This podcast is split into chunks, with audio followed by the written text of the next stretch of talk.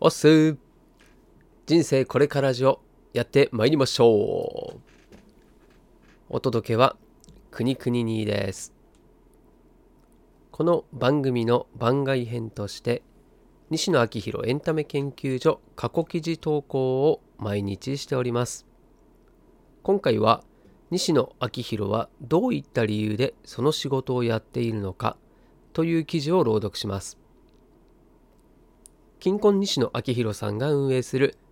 オンラインサロンの記事は過去1年以前のものは基本シェア OK となっています。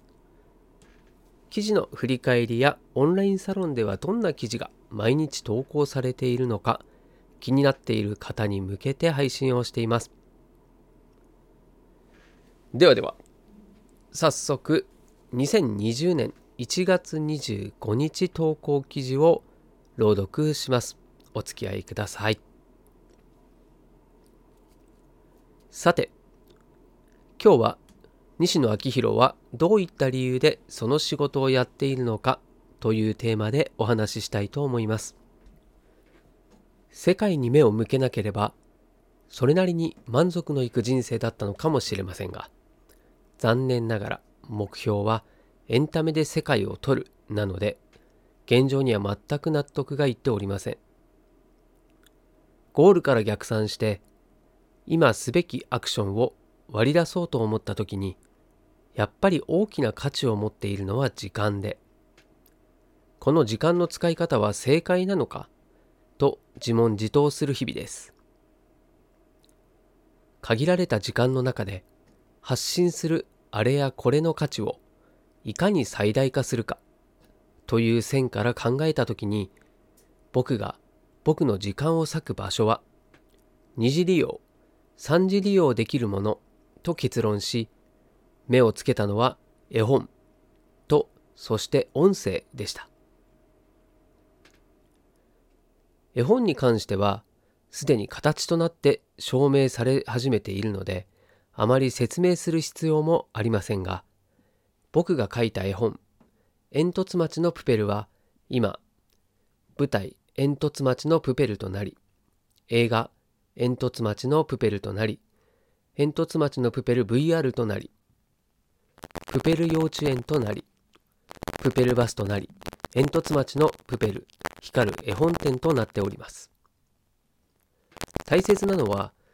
二次利用、三次利用できるように、現役、かっこ絵本を設計しておくといったところでしょうか。腹ペコ青虫を書いたところで映画や VR にはなれません。腹ペコ青虫は二次利用、三次利用されるように作られていないんですね。絵本の次に目をつけたのは音声です。最初は動画、かっこ YouTube かなと思ったのですが、動画は瞬発力はあるのですが、どちらかというと腹ペコ青虫型で二次利用、三次利用がちょっと難しかったりします。例えば、動画を音声化した時に表情や体の動きなどを再現できません。めちゃイケを音声で聞いても面白くないよねという話です。なので僕は音声に僕のコストを割いてそこで撮った音源を YouTube かっこ動画にコピペしてもらう形を取りました。YouTube、かっこ動画メディアへのコピペの次に仕掛けようと思っているのは、ブログやノートといった文章メディアへのコピペで、ちょうど去年の暮れに Amazon Transcribe という超ハイパフォーマンスの文字起こしサービスがスタートしたので、これを使うと思います。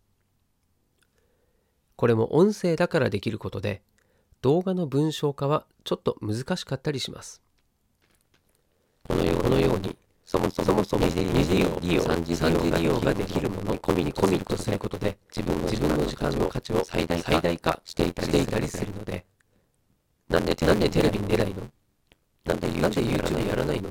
という質問をよくいただくのですが、今日の今日の記事を返事とさせてください。ただ、ただ闇闇雲に効率効率化を図っているわけではなくて、時々、時々、これを、これを本気で、本気でやってみたらどうなる、どうなるんだろう、といったようなものに手を出すこともあります。まだまだ知らない結果は、良かれ良かれ悪かれ、必ず必ず未来の未来の自分での糧となるので。今度の今度の日本日本放送開局開局65周年記念公演たけしの挑戦状ビヨンドビヨンドがそれにそれにあたります。舞台舞台の主演となるとなるとかなりかなりまとまった時間を割くことになりますが自分は自分は舞台舞台の主演をする。というという決断がもたらす答えを前をまだ知らないのでとりあえずとりあえず一生一生懸命やってみます。答え答えがれば分かれば次に次に行くので今回今回の出演出演は最初で最初で最後の最後のお仕事になると思います。頑張ります。頑張ります現場からは以上です。はい、ということで、ということで今回の今回のロードロード終わり終わりました。はい、はい、結論。結論。これはこれは2時2時3時3時利用できるもの。でしたね。でしたね。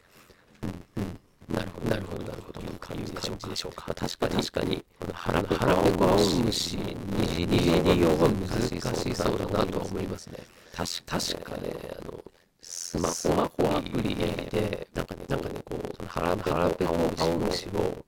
がちょっと、ちょっと育っていくっていう、そういう、そういうなんかかわいらしい、かわいらしい、あの、絵本の絵本の世界観のままの、ゲーム、ゲーム、ゲーム、ゲーム、そうね、ゲームな、な、いうのは、いうのは、あれ確かあるややったことあるので、ただまあ、ただまあ、それはね、それはね、そういうもの、そういうものであり、まあ、今回、